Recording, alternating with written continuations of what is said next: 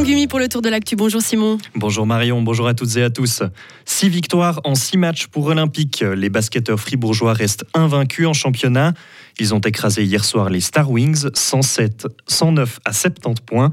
Une belle performance collective selon l'entraîneur Thibaut Petit. Aujourd'hui, on a vu un beau collectif, évidemment. Euh, tout le monde peut apporter, on, le sait. Euh, je crois que le, MVP aujourd'hui, c'est vraiment l'équipe. Et, c'est ce qu'on doit, on doit faire pour remplacer tous nos absents. Je crois qu'il n'y a pas un joueur qui peut faire la différence. Ce sera à chaque fois le, groupe et il faut qu'on continue comme ça.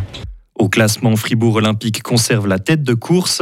Malheureusement, les Fribourgeois devront composer sans Roberto Kovac. Le shooter tessinois sera absent durant environ cinq mois en raison d'une opération du genou. Ils n'ont pas voulu chanter.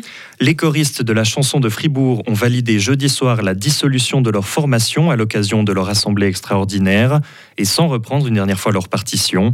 Leur dernier concert, ils les ont donnés il y a une quinzaine de jours à l'atelier.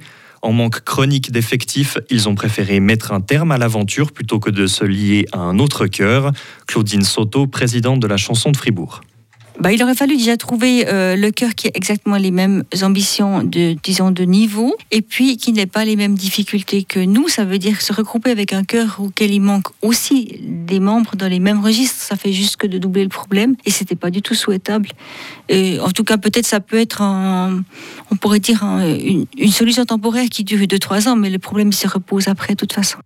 Fondée en 1952 par l'abbé Kéline, la chanson de Fribourg a été dirigée par Pierre Huvillers pendant deux décennies. Avec son dernier arrangeur musical et compositeur Jérémy Tzfalen, la formation a aussi sorti un disque de six titres en 2021. Les transports publics fribourgeois arrêtent leur stratégie de durabilité à l'horizon 2030. Elle comporte cinq engagements principaux, notamment sur l'énergie, la mobilité et la formation, et 70 mesures de mise en œuvre. Les TPF ont annoncé hier dans un communiqué qu'ils voulaient ainsi apporter une contribution concrète. Les Verts partent à l'assaut du Conseil fédéral avec un seul candidat. Seul le fribourgeois Gérard André a osé franchir le pas alors que le délai pour annoncer une éventuelle candidature s'est terminé hier. Les Verts attaqueront un siège du PLR lors de l'élection du Conseil fédéral le 13 décembre. Et une fribourgeoise pourrait aussi devenir la nouvelle chancelière de la Confédération. L'UDC suisse présente deux candidats pour cette élection, dont Nathalie Gouma, 58 ans, qui vit dans la Glane.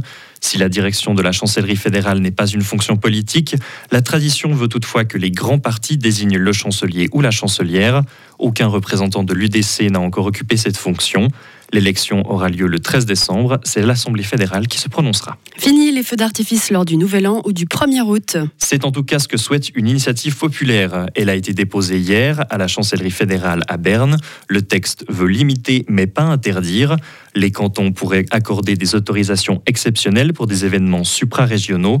Les explications de la fribourgeoise Heidi Hirziger, comme membre du comité d'initiative. Le but de notre initiative, c'est pas une interdiction, ça j'aimerais bien préciser. Il s'agit d'une restriction plutôt. Et on vise uniquement les feux d'artifice bruyants pour les personnes privées. Donc on pourra toujours faire la fête, on pourra toujours faire des feux d'artifice, mais on estime que ça déborde beaucoup trop. Déjà des jours avant et après le 1er août, autour du 31 décembre, le 1er de l'an, il y a beaucoup de feux d'artifice privés. Et pour les personnes sensibles, les animaux et aussi la nature, c'est juste trop. Moi je trouve qu'on peut pas fermer les yeux dans la souffrance d'autrui et faire la fête sur le dos des autres.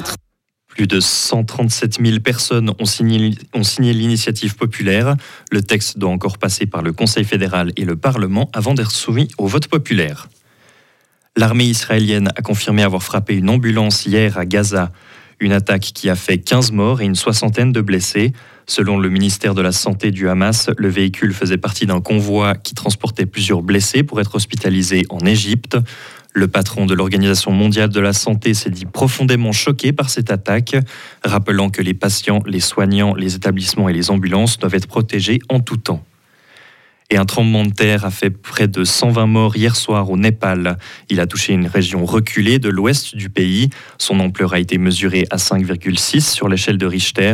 L'isolement des districts impactés rend la transmission d'informations difficile selon un porte-parole de la police locale. Les États-Unis continuent d'aider militairement l'Ukraine à hauteur de 425 millions de dollars supplémentaires.